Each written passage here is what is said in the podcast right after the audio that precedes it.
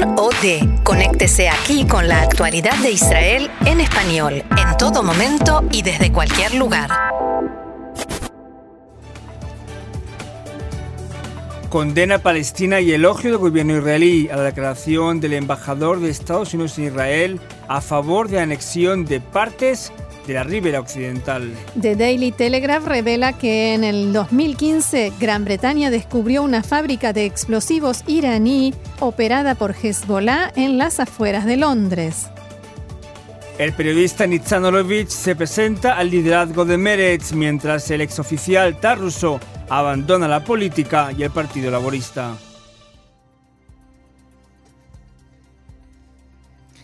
Vamos entonces al desarrollo de la información. Continúan las repercusiones de las declaraciones de este fin de semana del embajador norteamericano en Israel, David Friedman, en una entrevista que concedió al diario The New York Times. Según Friedman, bajo ciertas circunstancias, dijo, creo que Israel tiene el derecho de retener parte de Cisjordania, o sea, anexar parte de los territorios de la margen occidental.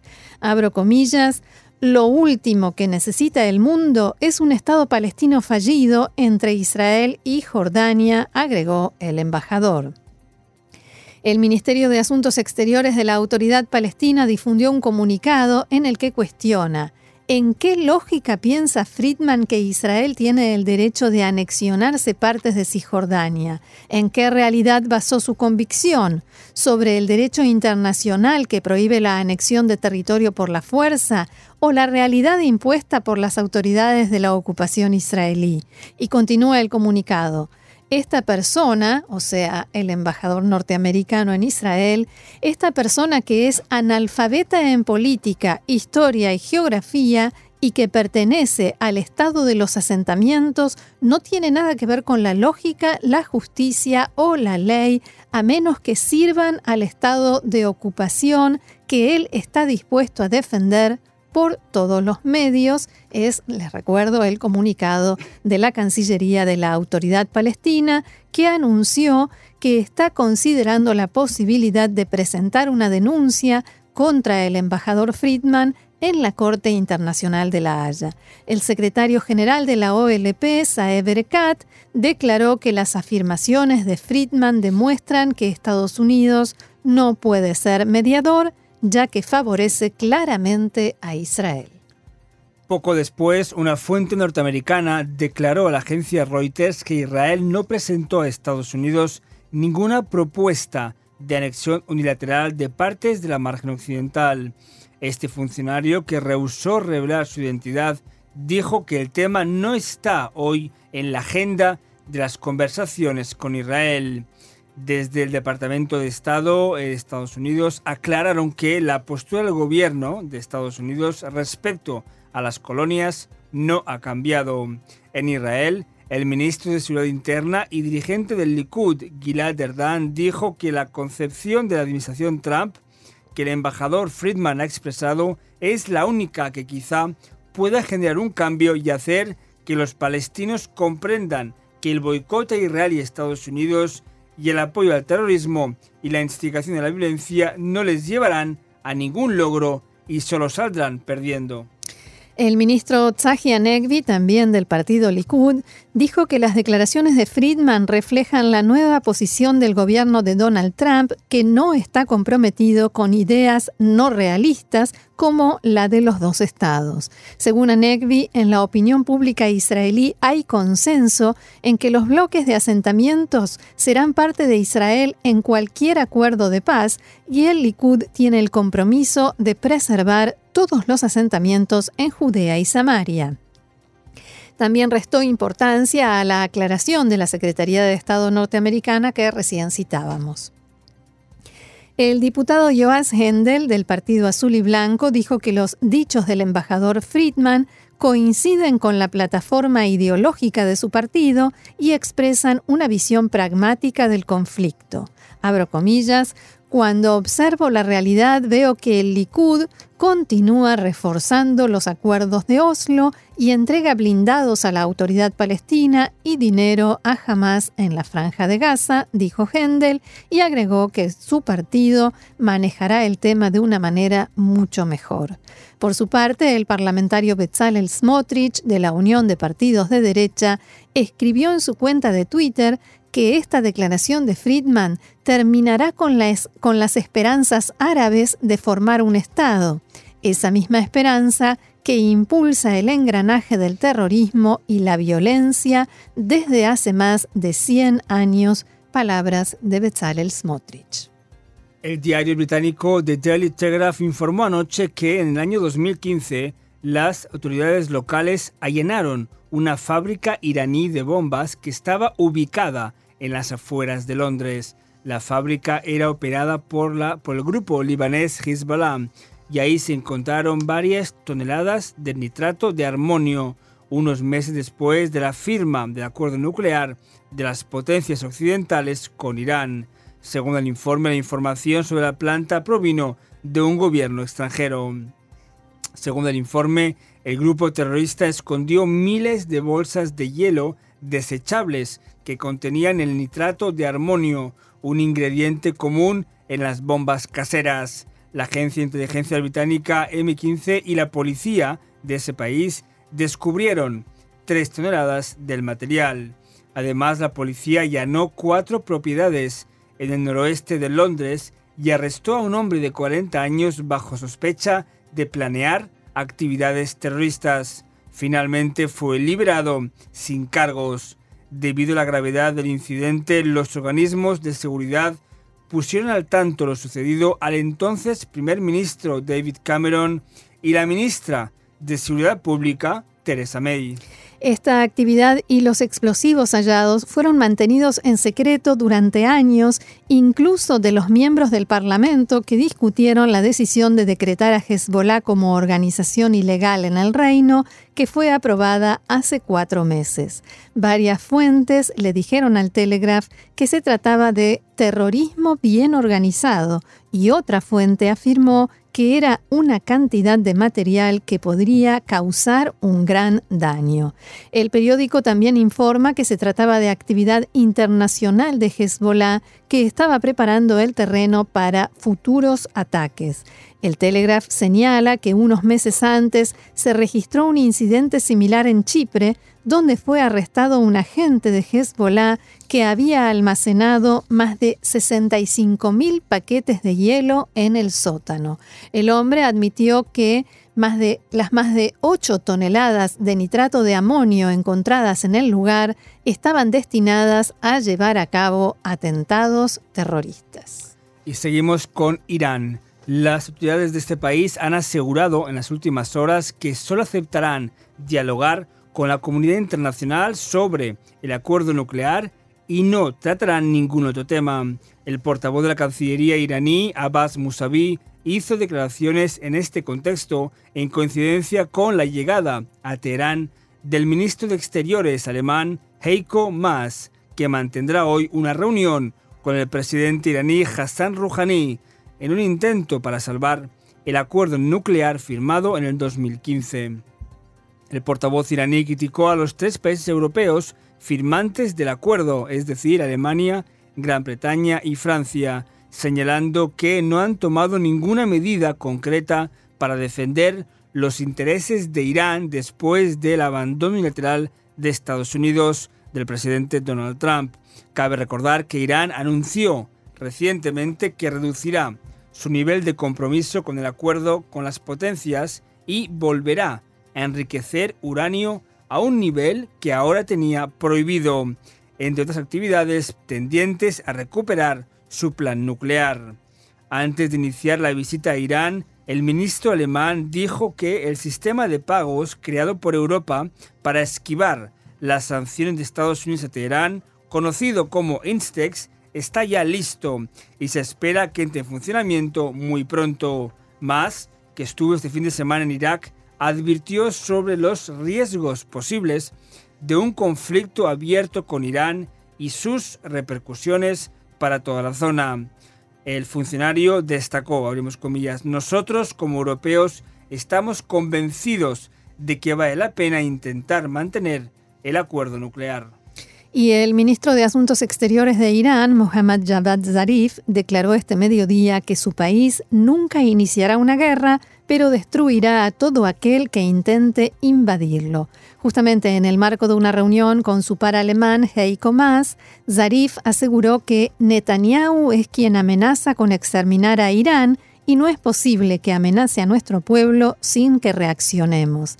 Javad Zarif también criticó el acuerdo del siglo, o sea, la propuesta de paz de la administración Trump, y definió este plan de paz norteamericano como un crimen de Estados Unidos contra Medio Oriente. El funcionario iraní aseguró que Israel y Estados Unidos son las causas fundamentales de los problemas en Medio Oriente en contra de todas las normas internacionales. El ministro de Asuntos Exteriores de Francia, Jean-Yves Le Drian, criticó el llamado Acuerdo del Siglo y dijo que refleja un enfoque que no puede traer paz a Oriente Medio, en una clara crítica a Estados Unidos. En el marco de una visita oficial a Marruecos, el ministro de Exteriores francés insistió sobre la postura de su país y de la Unión Europea, contraria a la decisión de la administración Trump de trasladar su embajada a Jerusalén y reconocer la ciudad como capital de Israel. Según este funcionario francés, la actitud del gobierno norteamericano indica que el plan de paz no conformará a las dos partes, israelíes y palestinos. El ministro de Asuntos Exteriores de Qatar, Mohammed bin Abdulrahman Al Thani, se refirió en las últimas horas al acuerdo del siglo y dijo que su país dará su consentimiento a todo plan de paz que sea considerado aceptable por los palestinos y que no hay ningún país árabe que pueda consentir que se le imponga una solución a los palestinos. Abro comillas. Por lo que vemos, en este momento hay una desconexión entre los palestinos y Estados Unidos. Nuestra posición sigue siendo muy firme. Vamos a apoyar cualquier plan que los palestinos estén dispuestos a aceptar, declaró el jefe en una, el jeque en una conferencia de prensa en Londres. Por último, Alzani explicó que si una de las partes no acepta la solución que se le ofrece, eso significa que la propuesta no es justa o no es realista. El diario libanés Al-Akhbar informa hoy acerca de las conversaciones ya citadas entre Israel y el Líbano sobre la definición de la frontera marítima común. Según este diario, las autoridades libanesas tienen sus temores y reservas por el nombramiento de David Schenker como sucesor de David Satterfield en el cargo de subsecretario de Estado para Medio Oriente y mediador en los contactos entre ambos países en guerra técnica. Fuentes involucradas en las conversaciones citadas por el diario libanés aseguraron que Schenker es considerado un entusiasta amigo de Israel y podría inclinar las negociaciones en su favor y de esta forma hacer que vuelvan al punto de partida. Todavía no está claro cuándo asumirá el cargo David Schenker, que en ese momento sigue siendo el director del programa de política árabe en el Instituto Washington de Política de Medio Oriente. Cambiamos de tema. El ciudadano turco que protagonizó ayer un incidente en un barco en las costas de Israel será extraditado y no juzgado por la justicia israelí. El hecho se produjo en la tarde de ayer a bordo del buque de carga MSC Canberra que partió desde Turquía con bandera de Panamá, donde una persona que viajaba en forma encubierta intentó incendiar la embarcación.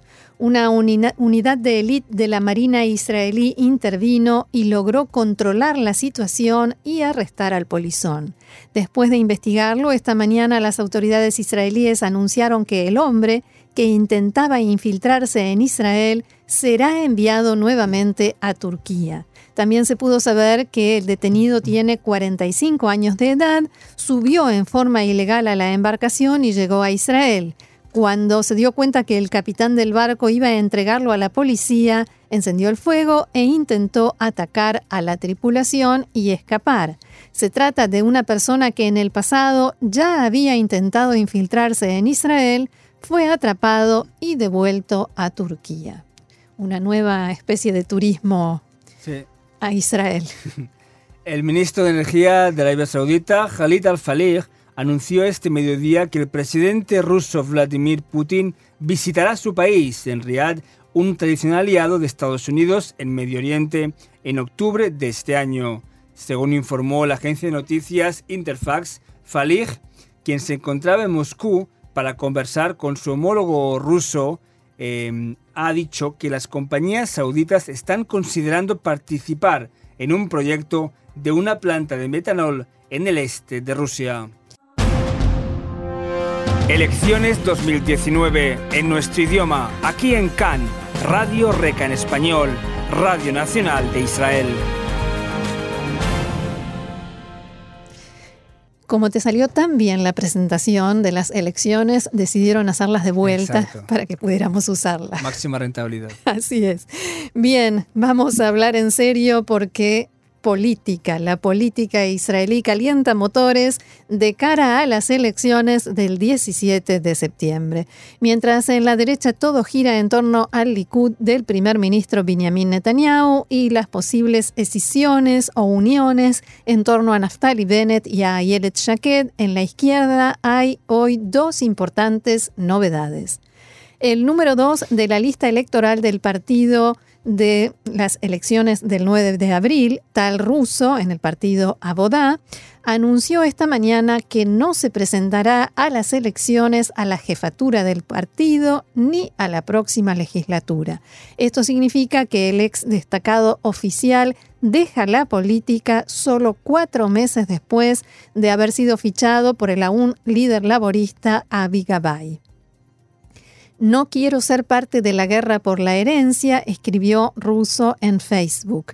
Me incorporé a la política y al laborismo para hacer grandes cambios en el partido y en el país, señaló Russo que entre sus principales cargos fue jefe del Comando Sur frente a Gaza, justifica su decisión ante la convocatoria de nuevas elecciones generales y del partido y la imposibilidad de realizar dichos cambios.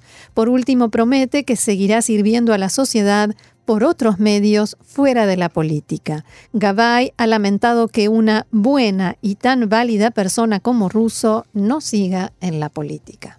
Este ex veterano y respetado oficial del ejército israelí podría dar el relevo al general en la reserva también, Yair Golan, en las próximas elecciones. Golan candidato hace medio año a ser jefe del Estado Mayor, que finalmente fue elegido Aviv Kojavi, se retiró hace unos meses del ejército. Desde hace semanas insinúa que podría entrar en la política, ya que, como dice o suele decir, el país no va por buen camino.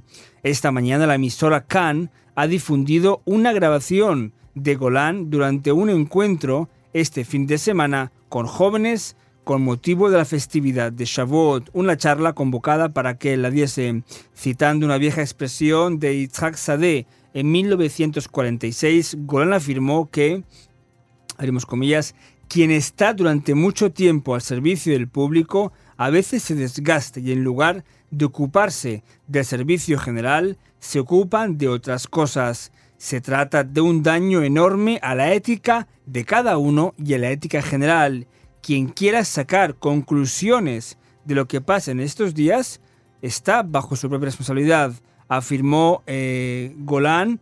Eh, una reacción fue inmediata en los asistentes de la charla que fue de sonrisas, ya que nadie se le escapa que Golán se refería a Netanyahu, que se encuentra en el poder desde 2009 y afronta hoy graves acusaciones de corrupción.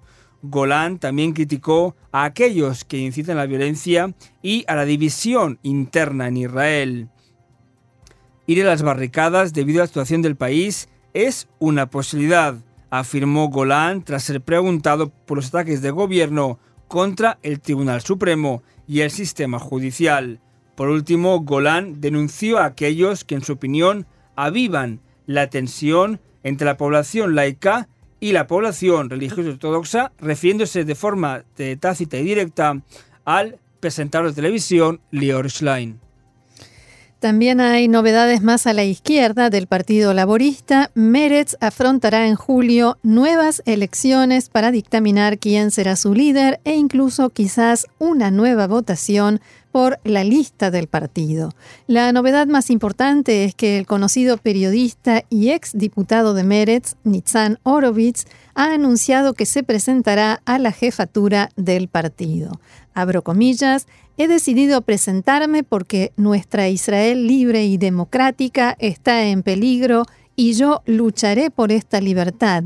Ser libre en nuestra tierra significa ser libre sin coacción religiosa, sin brutalidad social, sin discriminación, sin racismo, ni ocupación, ni corrupción, afirmó Horowitz, que desafía así el liderazgo de Tamar Zandberg, elegida hace un año y medio. Hemos recibido una nueva oportunidad para corregir lo que pasó en las últimas elecciones y quizás no tengamos otra, agregó Horowitz, que tras ser periodista y diputado, se presentó a las elecciones a la alcaldía de Tel Aviv, perdiendo ante el popular laborista Ron Huldaí. Meretz ha convocado para este domingo a su comité directivo para decidir cómo será elegido su líder y si se repiten las elecciones para la composición de la lista de cara al 17 de septiembre. Cabe recordar que es posible que para estas elecciones los dos partidos, Meretz y Abodá, se unan en un bloque técnico para evitar el riesgo de no tener suficientes votos para tener representación en la Knesset. En una entrevista en Cannes, Horowitz ha criticado a Sandberg al, al gobierno y al bloque centrista azul y blanco que, según él, no dice ni hace nada. No es una oposición a nada y de la oposición a la coalición. En el Likud, la atención está centrada en el recurso presentado ante los órganos internos contra la decisión de Netanyahu de integrar el partido Kulanu de Moshe Kahlon en la lista electoral del Likud. Según los sondeos, la inclusión del exdirigente del Likud aportaría al menos dos escaños más de los 35 actuales, pero la llegada de Kahlon y sus diputados provocan el malestar lógico de los que ocupan los últimos puestos de la lista del Likud ante el temor de que sean desplazados y no puedan ser diputados. Y el jefe de gobierno, mientras tanto, Benjamin Netanyahu, está centrado en los temas de su partido, el Likud, pero también en sus batallas judiciales y en el inminente nombramiento de nuevos ministros tras la destitución de Bennett y Shaked. Tras el nombramiento interino de Amir Ohana como ministro de Justicia, Netanyahu tiene previsto un nuevo titular de Educación y de Transportes. Todo indica, según las informaciones de este fin de semana, que serán para los dos líderes de la Unión de Partidos de Derecha, Bezalel Smotrich y Rafi Pérez. En este sentido, el partido Anibeatá, tú y yo, ha pedido al Tribunal Supremo que establezca que Netanyahu no pueda nombrar ministros en esta época de gobierno de transición sin la autorización de la Knesset y el juramento del cargo. En el recurso presentado ante la máxima instancia judicial, este pequeño partido ha pedido la anulación del nombramiento de Ohana como ministro de Justicia. Claro que hay un problema con eso, porque la misma Corte dictaminó que Netanyahu no puede tener tantos ministerios a su cargo, con lo cual a alguien tendrá que nombrar. Sí, creo que su hijo está libre. No, y además hay un problema extra, que es el hecho de que no puede, eh, digamos, no legalmente, pero no puede ocupar el cargo de ministro de Justicia siendo eh, una persona que está enfrentando nada menos que tres procesos judiciales. Sí, pero hay unos cuantos en el gobierno que tampoco podrían, porque están bajo sujetos también a varias causas, como Vitan y compañía.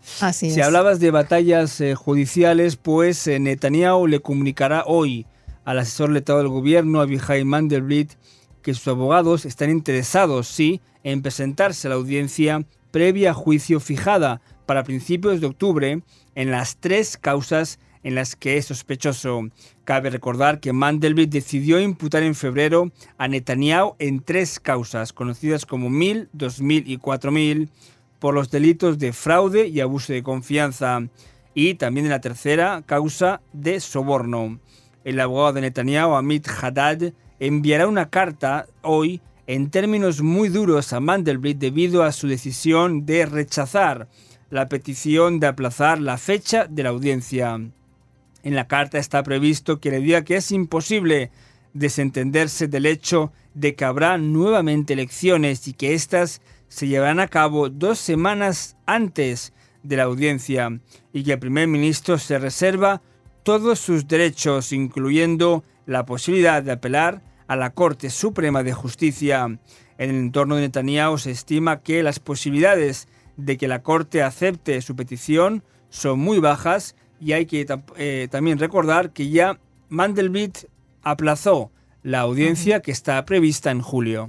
Y además la Corte Suprema por regla general, no interviene en asuntos de criterio profesional, que es lo que sucede en este caso con el criterio del asesor letrado del gobierno. Bien, cambiamos de tema y noticias realmente más que tristes, trágicas, diría, ante el ahogamiento de varios niños en piscinas israelíes en las últimas semanas, la Asociación por la Seguridad Infantil ha pedido a los padres que para las vacaciones solo reserven estadía en lugares donde la piscina está delimitada y su acceso controlado y bajo supervisión. Según avisan y recuerdan una vez más, los niños menores de 5 años no pueden estar solos en la piscina, señalando que un niño puede ahogarse en un espacio en el que el agua esté a una altura de 5 a 10 centímetros. Un recordatorio a los que ofrecen instalaciones con agua y sobre todo a los padres.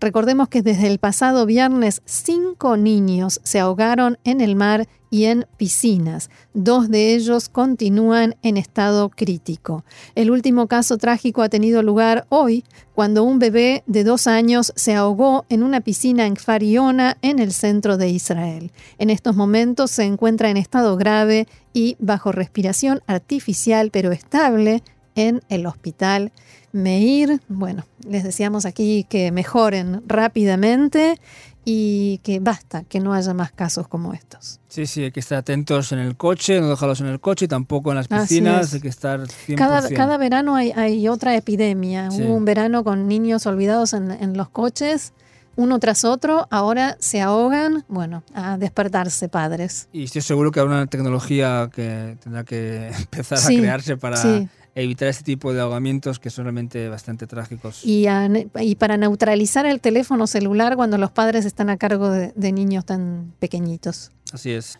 Y a nosotros nos queda tiempo apenas para las últimas noticias que tienen que ver, vienen del mundo del deporte. Sí, acabamos con el tenista español Rafael Nadal, de 33 años recién cumplidos, que aumenta su leyenda tras ganar un año más el prestigioso Roland Garros.